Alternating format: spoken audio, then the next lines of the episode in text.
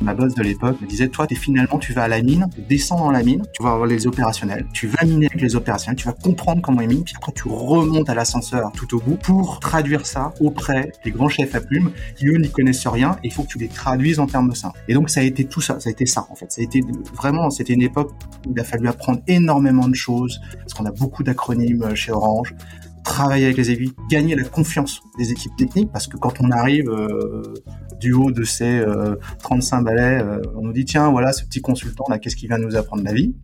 Et puis il a fallu ensuite bah, faire briller les gens. Parce qu'en fait, c'est ça l'intérêt, c'est que il y a des opérationnels qui, qui, travaillent depuis des années, et quand on voit à un moment donné que dans leur pupille il y a un éclair, c'est là qu'on se dit c'est gagné, on les embarque. Voilà, donc ça a été finalement cet ascenseur permanent et beaucoup de travail, beaucoup de travail humain, beaucoup de proximité. Mais euh, c'est une année fantastique où en fait on est au centre du réacteur d'une grande entreprise. Bienvenue sur Marketing Stories, le rendez-vous des marketeurs de tous horizons. Je suis Shiraz Hassen, Chief Marketing Officer chez Partout. À chaque épisode, je serai accompagné d'un acteur du marketing qui nous racontera sa marketing story. Entre retours d'expérience, anecdotes de parcours, tips et méthodes actionnables, nos invités vous révèlent tous les secrets de leur stratégie marketing, leurs doutes et leurs réflexions sur des thématiques métiers, mais aussi développement personnel. Juste avant de vous laisser avec notre invité du jour, n'oubliez pas que vous pouvez vous abonner et nous laisser un avis sur votre plateforme d'écoute. Et si l'envie vous prend, n'hésitez pas à partager cet épisode avec vos collègues. Bon épisode Bonjour à tous et bienvenue dans un nouvel épisode de Marketing Stories propulsé par Partout. Aujourd'hui, nous allons découvrir le parcours de Bruce Wang, directeur communication digitale et data chez Orange. Bonjour Bruce. Bonjour. Est-ce que tu peux te présenter? Oui, bien sûr. Euh, bah, je suis né en 1975, donc je fais partie de la génération X, mais je me soigne. euh, je, suis, euh, je suis tombé dans l'Internet à la fin des années 90 après euh, des études euh, en France et puis j'ai terminé mes études euh, aux États-Unis à Boston. J'ai commencé mon stage là-bas et dans l'internet justement en 1998 chez EF Éducation. Et après je suis allé dans des instituts d'études en ligne. donc vraiment tombé dans dans l'internet on va dire 2.0, les éditions en ligne, le conseil, et puis j'ai, je rejoins Orange en Angleterre. À l'époque, on avait une filiale en Angleterre en 2008 à la régie publicitaire. Et puis euh, maintenant, bah, je suis toujours chez Orange, mais chez Orange France, du côté annonceur, du côté euh, télécom. Euh, j'ai eu aussi des activités à l'Internet Advertising Bureau, euh, association interprofessionnelle des, des sites et, et, régies publicitaires. Et par ailleurs, moi, je suis passionné par tout ce qui est le coaching sportif, le coaching, coaching en entreprise également, tout ce qui concerne aussi les héros, les héros et les anti-héros. voilà, je suis un peu, je suis un peu un idéaliste dans l'âme. Voilà. Ok, trop bien, merci. du coup, quand on voit un petit peu euh, ton parcours, euh, on voit vraiment que tu es passionné par l'univers euh, tech digital, sans forcément avoir un profil ingénieur. Comment est-ce que, bah, d'où ça te vient et comment, comment est-ce que tu es, rentré dans cet univers? Ah oui, effectivement, j'ai, j'ai pas fait des études d'ingénieur, j'ai fait des études de commerce, mais je pense que le digital, ça reflète bien mon état d'esprit. Moi, j'aime bien promouvoir le changement, j'aime bien construire un monde nouveau offrir une nouvelle perspective est possible. Et donc, du coup, le digital, euh, le digital a fait bouger les lignes finalement hein, depuis quelques années. Donc, j'ai eu la chance à la sortie euh, de, mes études d'arriver pile poil au moment où l'internet se développait et le digital se développait. Donc, du coup, ça, a éveillé ma curiosité, ça, ça a nourri mes préférences, on va dire. Et donc, c'est pour ça que je suis très, euh, très orienté tech. Trop bien. Et du coup, aujourd'hui, donc tu gères une équipe d'à peu près 30 personnes qui ont des profils très variés. Alors, quel type de profil tu as dans ton équipe et, euh, comment ça se passe? Comment tu arrives à, coordonner et surtout euh, parler le langage d'un petit peu tout le monde? Alors, euh, c'est vrai que chez Orange, on a une culture d'ingénieur très forte.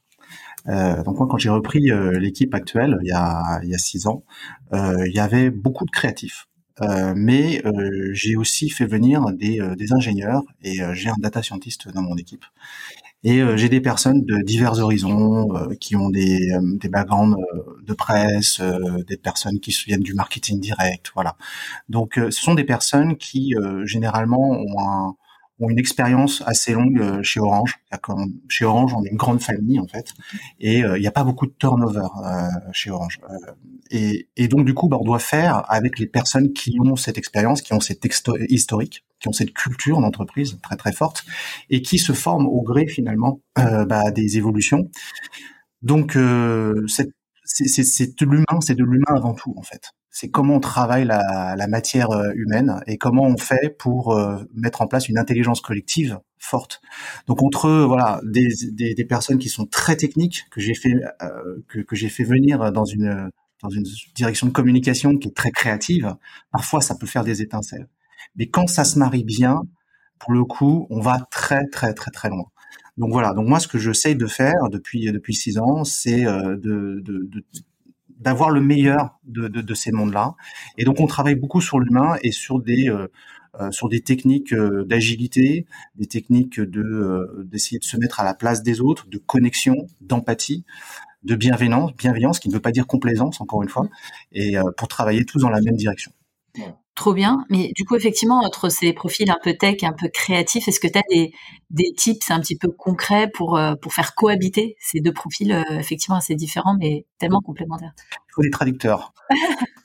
et donc, il y, a des, il y a des médiateurs dans, dans les équipes. Donc, euh, en fait, il faut bien connaître son équipe il faut très bien connaître son équipe et comprendre, par exemple, euh, le data scientist avec, qui est dans mon équipe, avec qui j'ai travaillé euh, avant dans une autre sur un autre poste.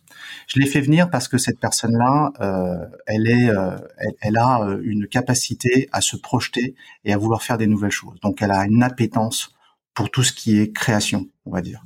Euh, je vais pas prendre quelqu'un qui n'a pas cette appétence-là. et ensuite, après, bah, dans, concrètement, quand il s'agit par exemple de coder sur Python, quand il s'agit de nous mettre en place des prototypes, par exemple suivre l'évolution euh, des SERP euh, sur Google en fonction des thématiques, et eh ben ça, il faut effectivement des traducteurs. Il faut des gens qui aient à la fois le besoin marketing, le besoin, on va dire client, et puis des personnes qui sachent le traduire et puis à faire des itérations petit à petit et c'est un peu comme ça qu'on arrive à, à, trouver finalement le bon équilibre. On le trouve jamais au premier moment, hein, la première fois, mais c'est au fil des itérations. Donc je pense que la méthodologie, c'est surtout d'itérer, mmh. d'itérer, de créer de la valeur et d'itérer par petits pas, faire la stratégie des petits pas. Et souvent, on s'aperçoit qu'on arrive à synchroniser. C'est comment on arrive à synchroniser des gens qui sont très tech, qui ont besoin vraiment de rituels très importants dans leur dans, dans leur euh, dans leur méthodologie de coding et puis des personnes qui vont être un petit peu foufou, qui vont dire j'ai une idée aujourd'hui, puis j'ai une idée demain. Alors donc du coup, bah, le, le, le, développeur il dit non mais attends, il faut déjà que je termine mon code euh, avant qu'on passe à la, à la, deuxième itération. Donc voilà, il faut des personnes qui soient euh, des coachs agiles dans l'âme quelque part pour pouvoir justement itérer, créer de la valeur et synchroniser les gens. Trop bien. Et toi, du coup, ton rôle c'est vraiment d'être euh, le coach, l'entraîneur entre entre ces deux ces deux groupes là. Euh, est-ce qu'il est parfois difficile de prendre position ou euh, voilà de d'arbitrer? Alors, c'est plutôt le contraire. c'est très facile pour moi de prendre des décisions et d'arbitrer. Euh, la question est de savoir dans quel timing et euh, si je laisse la, la place aux autres. Euh, donc effectivement, tu l'as bien dit, moi mon, idéal c'est le manager coach. Donc j'essaye d'approcher ce, euh, voilà cet état d'esprit et, cette posture. Je, vois mon équipe un peu comme une équipe euh, que je que je fais venir qui était en Ligue 1 et qui doit aller en Ligue des Champions. Pour pour faire des métaphores avec le foot aujourd'hui, c'est un peu c'est un peu l'actualité. donc mes, mes mes collègues ce sont des sportifs de haut niveau. Et ces sportifs de haut niveau, il faut juste que je leur donne de la place je me considère aussi quelque part comme euh, un sportif de haut niveau puisque je, je coach euh, cette équipe, mais il faut que je reste. Il euh, faut pas que j'aille tout le temps sur le terrain. Alors parfois, il faut que j'aille sur le terrain. Parfois, je, je décide d'aller sur le terrain parce que c'est très important. Et puis parfois, bah, je, je me mets en retrait et c'est ça qui est le plus difficile en réalité. C'est de faire en sorte que les gens s'approprient les, les sujets, que les collaborateurs puissent justement grandir. Et donc, c'est parfois, il faut se faire violence. Moi, je me fais parfois violence justement pour ne pas agir, pour laisser les personnes agir et laisser, leur laisser le temps de le faire. D'accord, trop bien. Euh, alors, tu as, notamment été euh, Chief Data Officer euh, et tu gères encore aujourd'hui le pôle data digital.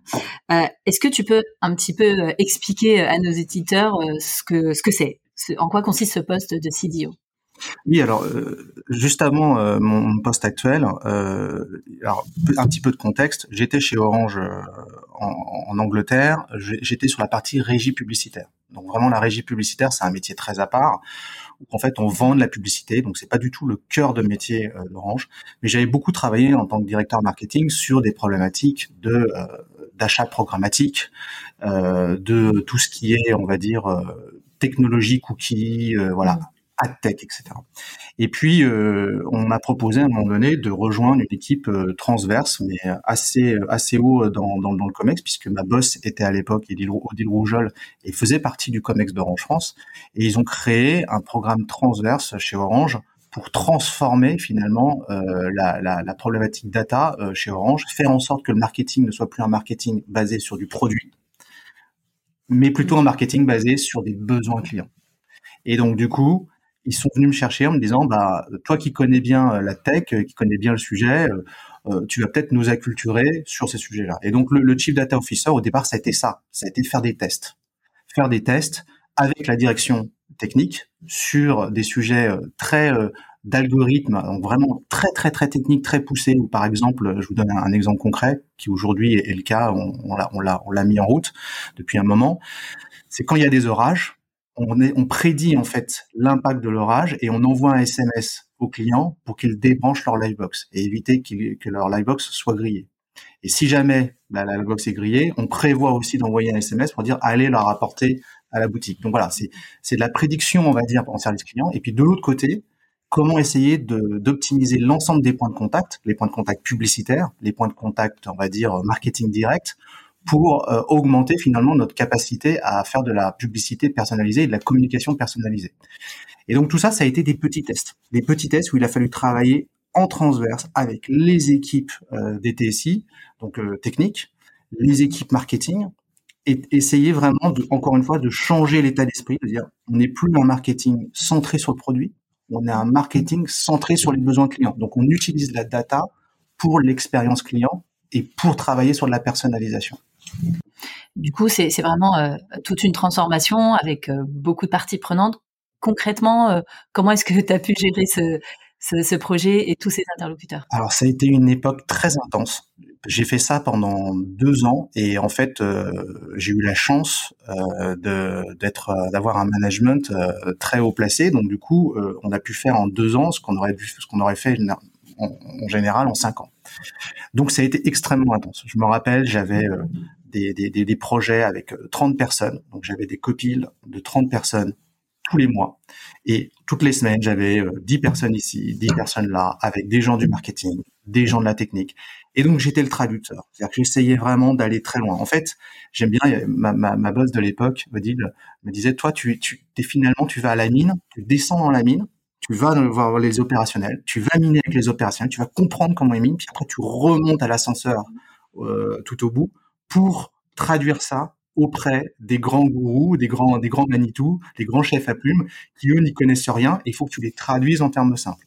Et donc ça a été tout ça, ça a été ça en fait. Ça a été vraiment, c'était une époque où il a fallu apprendre énormément de choses, parce qu'on a beaucoup d'acronymes euh, chez Orange, travailler avec les équipes, gagner la confiance des équipes techniques, parce que quand on arrive euh, du haut de ces 35 euh, balais, on nous dit tiens voilà ce petit consultant là, qu'est-ce qu'il vient nous apprendre la vie? Et puis il a fallu euh, ensuite euh, ben, faire briller les gens. Parce qu'en fait, c'est ça l'intérêt, c'est que il y a des opérationnels qui, qui travaillent depuis des années, et quand on voit à un moment donné que dans leur pupille il y a un, éclair, c'est là qu'on se dit c'est gagné, on les embarque. Voilà. Donc ça a été finalement cet ascenseur permanent et beaucoup de travail, beaucoup de travail humain, beaucoup de proximité. Euh, c'est euh, c'est le moment de ma vie où j'ai attrapé la varicelle d'ailleurs. Ça tombait bien, tiens. voilà, mais euh, c'est une année fantastique où en fait on est au centre du réacteur d'une grande entreprise. D'accord, très bien. Mais du coup, t'en parlais.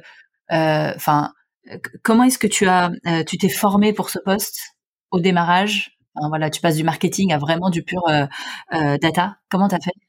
Alors ça a été, euh, en fait, je me suis pas du tout formé. C'est-à-dire qu'en fait, quand, ma boss m'a choisi, euh, je suis allé la voir euh, comme ça un jour, et elle avait déjà décidé de, me prendre dans ses équipes avant même de m'avoir reçu.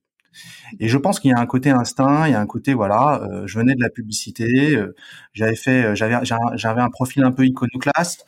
Bon, en fait, je suis allé dans le bouillon. Il y a un test à un moment donné, faut y aller quoi. et puis après ça, bah, ça passe ou ça casse.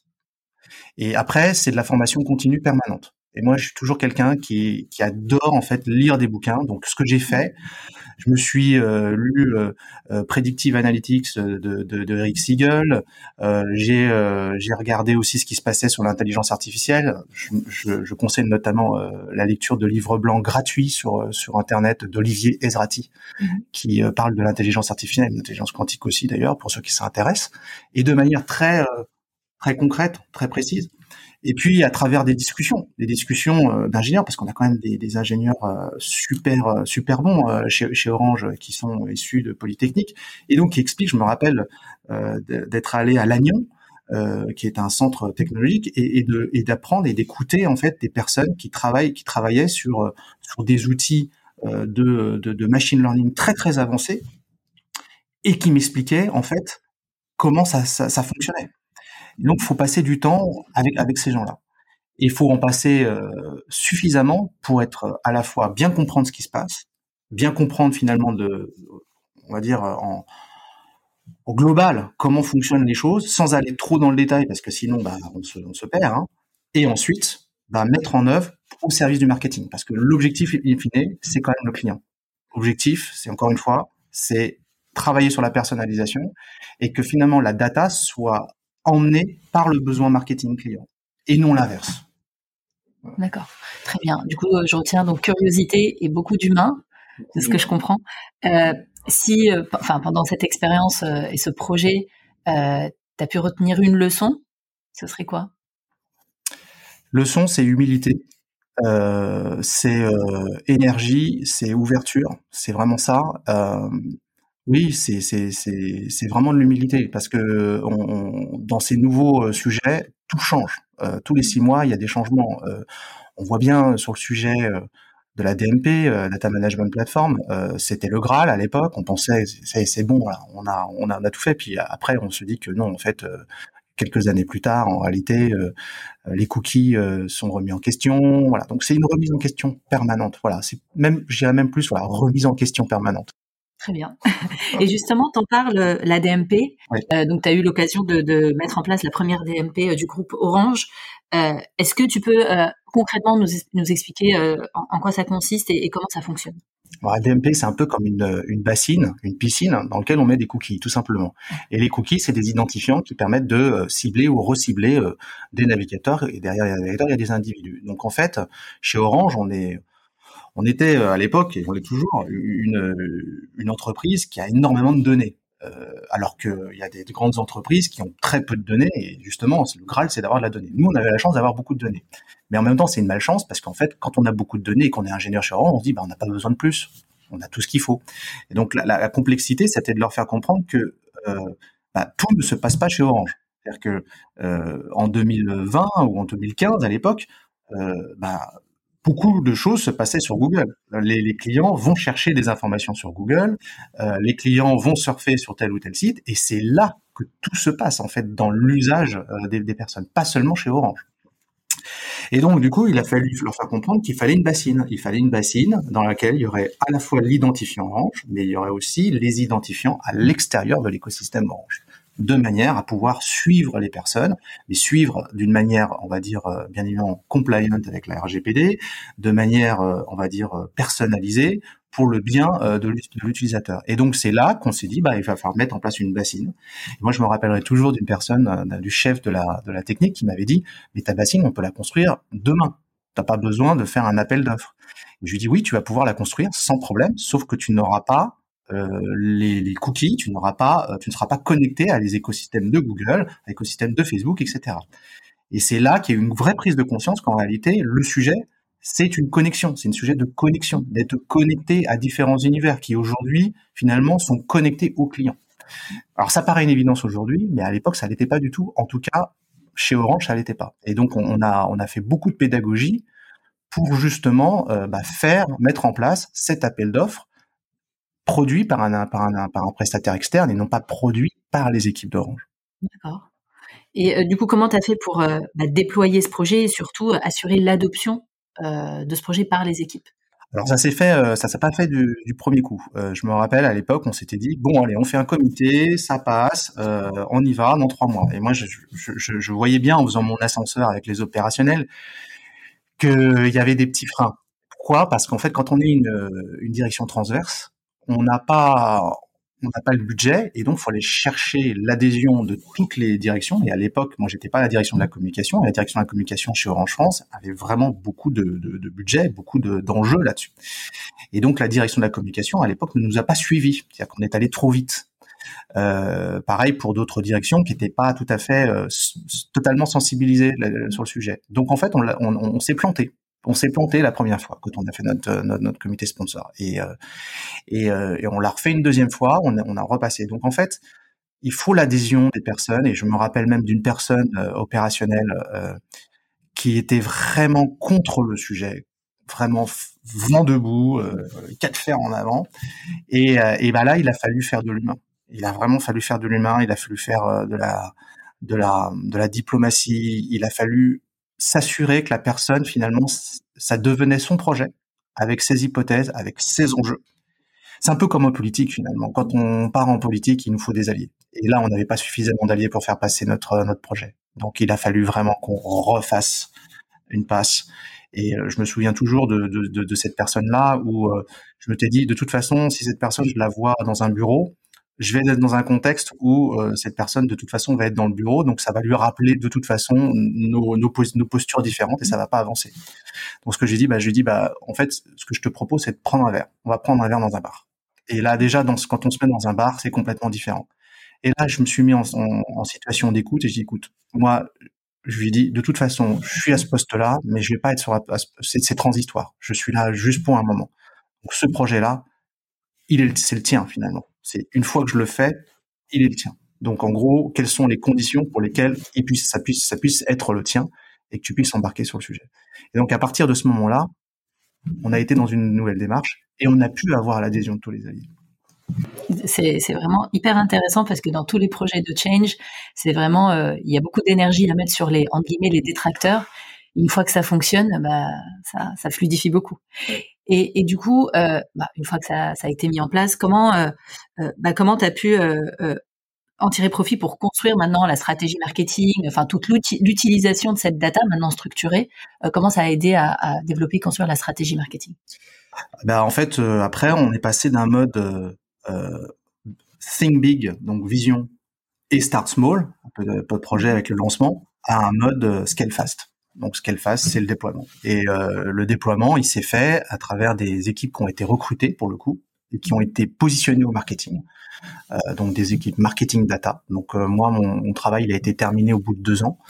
Euh, et au bout de deux ans, euh, il y a quelqu'un qui a été euh, nommé sur le sujet avec des problématiques diverses et variées, juridiques, référentiels, data, etc. Et donc on a pu vraiment déployer et industrialiser tout ce qu'on avait commencé à mettre en place en, petit, en, test, tout simplement.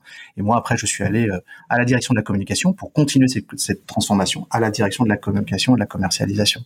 Très bien. Et du coup, justement, on va en parler. Tu as, aussi déployé un vrai plan de transformation euh, au sein d'Orange sur la communication. Est-ce que tu peux nous en dire un petit peu plus? Ah oui, c'est dans la continuité en fait, euh, dans la continuité de la transformation. Il fallait que euh, les grands pôles qui, qui, ont le budget en fait et les leviers en fait marketing, les leviers d'activation. Donc à la direction de la communication, c'est une grosse direction de la communication hein, en France.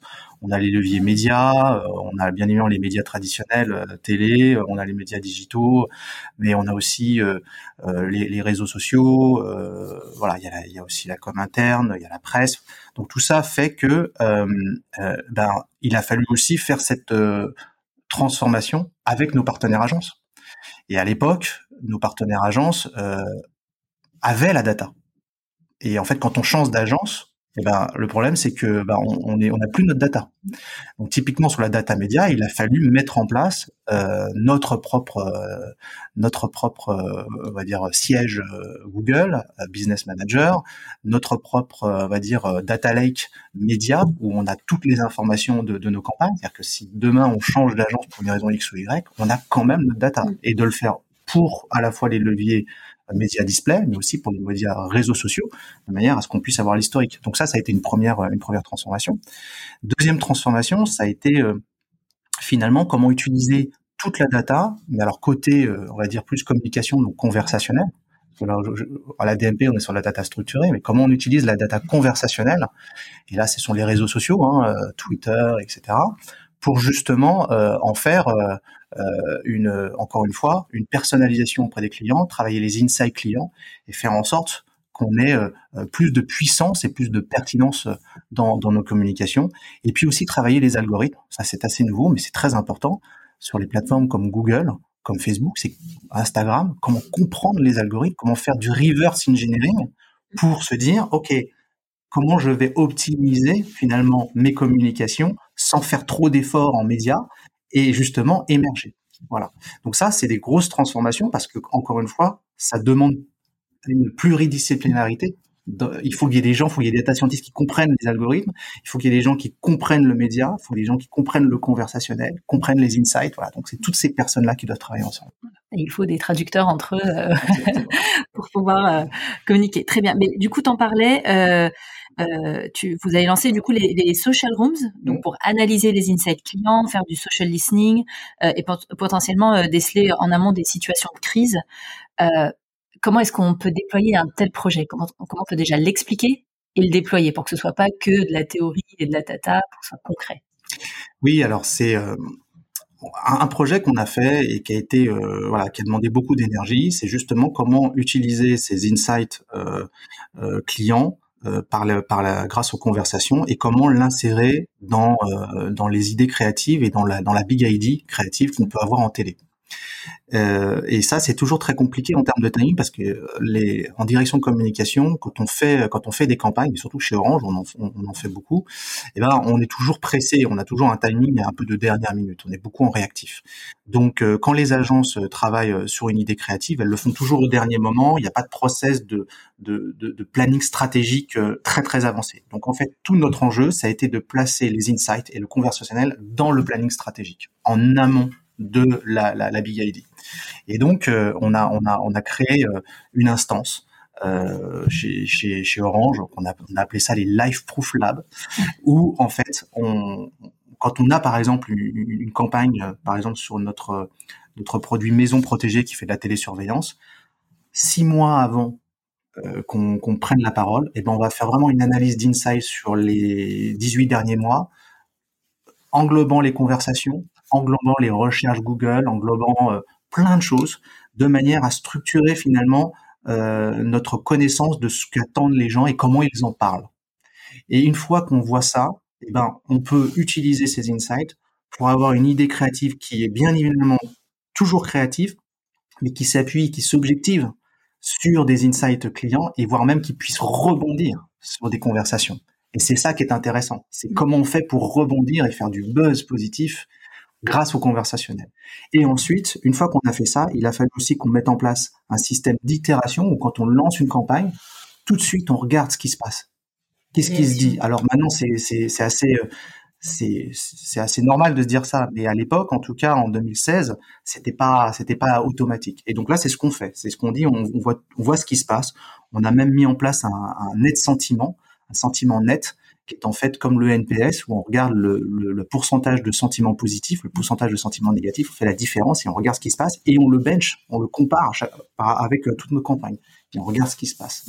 Le pire qui puisse arriver en réalité, c'est pas tant qu'il y ait euh, beaucoup de sentiments négatifs, on veut pas, mais alors le pire qui puisse arriver, c'est qu'il y ait juste rien en fait, que ça n'intéresse pas les gens que ça soit même neutre, qu'il n'y ait pas de, de, de, commentaires. Et donc voilà, c'est tout ça qu'on monitore. Et euh, ça, ça a été on a mis longtemps à le mettre en place. On a mis deux ans à le mettre en place. Mais maintenant, ça roule et ça fait partie des process, euh, on va dire, des process créatifs quelque part. hyper intéressant. Mais du coup, est-ce que tu as des résultats? Est-ce que, enfin, quels sont les KPI que tu suis et que tu, Tout à fait.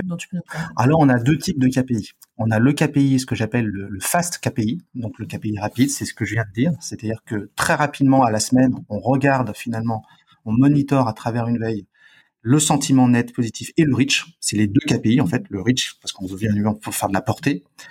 Euh, on veut que ça se propage, mais on veut que ça se propage de manière positive, bien évidemment. Et puis après, on a les, slow KPI, donc les KPI un peu plus lents, qui sont des KPI business. Et là, on utilise des modèles d'attribution, des modèles de contribution, de, des, MMM pour comprendre quelle est la, la, la contribution avec un levier comme le social sur les ventes par rapport à la télé.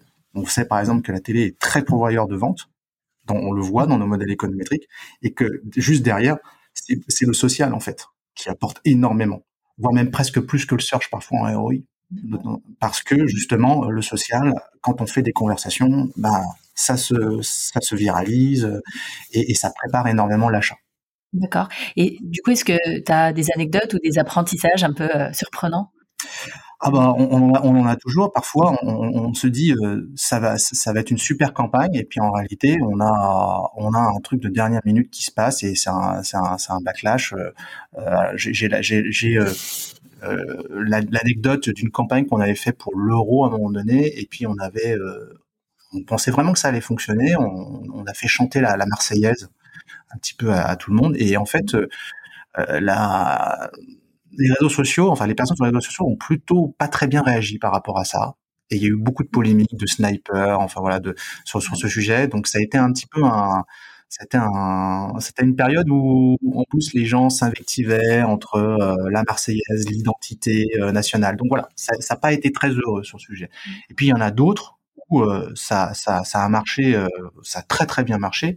Je pense notamment à la dernière campagne qu'on a fait sur les zones protégées avec vraiment une, problématique qu'on avait utilisé les insights en, en disant bah, comment on peut parler euh, de, de, cette campagne. Et puis on a on, a fait on a mis en scène une mamie qui en fait regardait euh, pour euh, pour pour comment dire contrôler les voisins la, la, la, maison, des voisins. la maison des voisins. Et en fait avec des petites anecdotes et des gifs animés qu'on a fait. Et, et, ça ça a super bien marché parce qu'on s'est on s'est vraiment inspiré de ce qui se faisait déjà sur, euh, sur, le, sur les réseaux. Donc quand on s'inspire de ce qui se fait, on peut rebondir. C'est un peu comme une... En fait, on est des surfeurs. Il faut qu'on soit surfeur.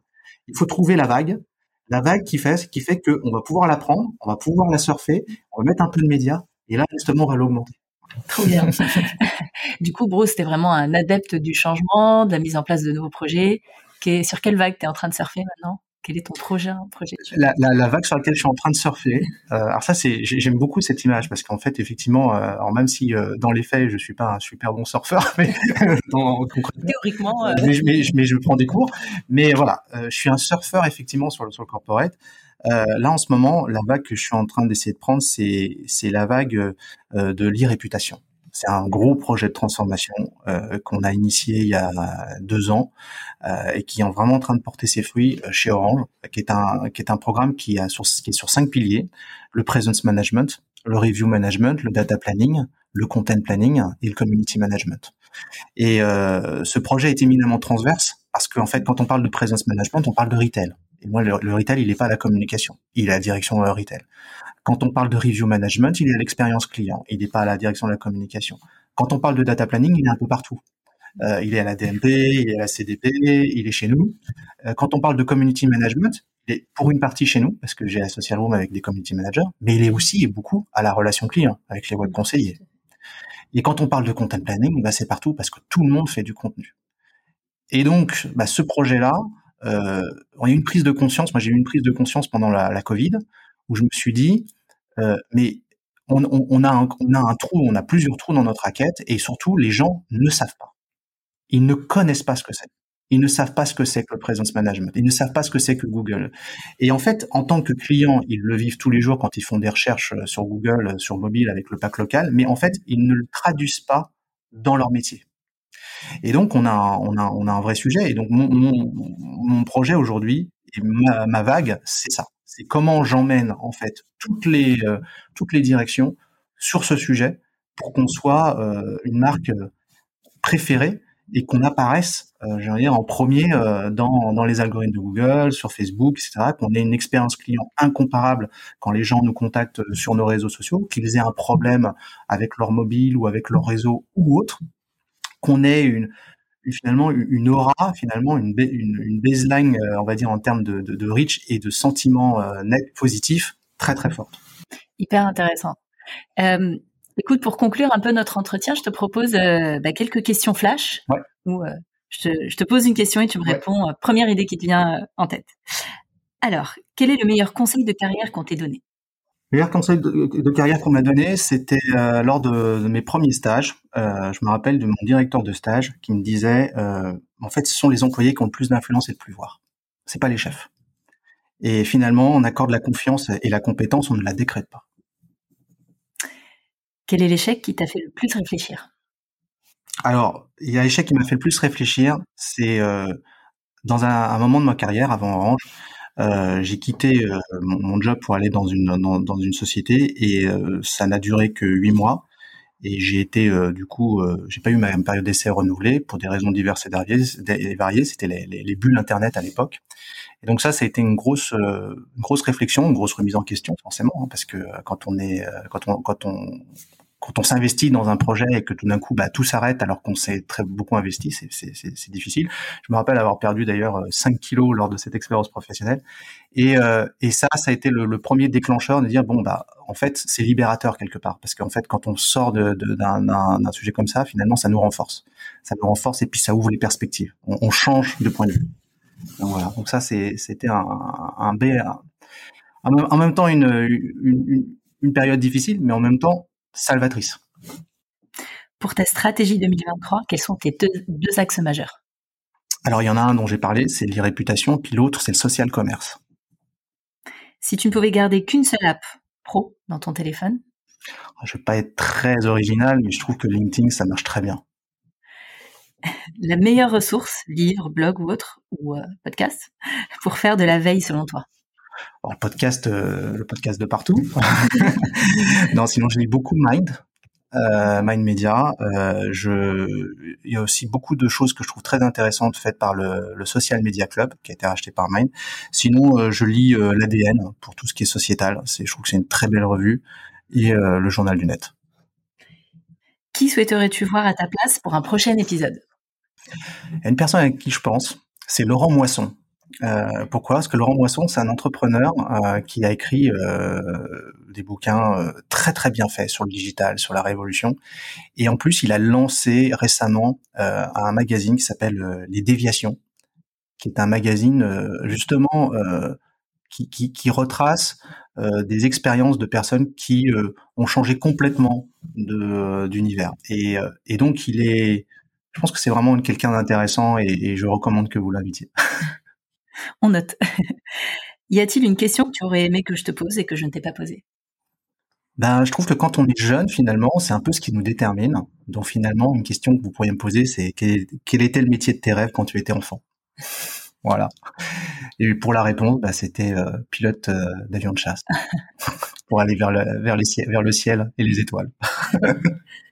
et euh, en te présentant, tu, disais que tu aimais les héros. Quel est ton héros préféré? Alors, euh, j'ai euh, j'ai un héros et un, un anti-héros. Euh, le héros préféré pour moi, c'est Neo dans Matrix. Mmh. Parce que il y a un côté totalement disruptif et puis il y a un côté voilà, il y, a un côté on est dans le, 21e siècle, on est régi par les algorithmes et, et ça va être ça en fait l'enjeu de, de, ce siècle. Ça va être ça, c'est la cohabitation entre les algorithmes, en tout cas l'intégration, la convergence des algorithmes avec l'humain.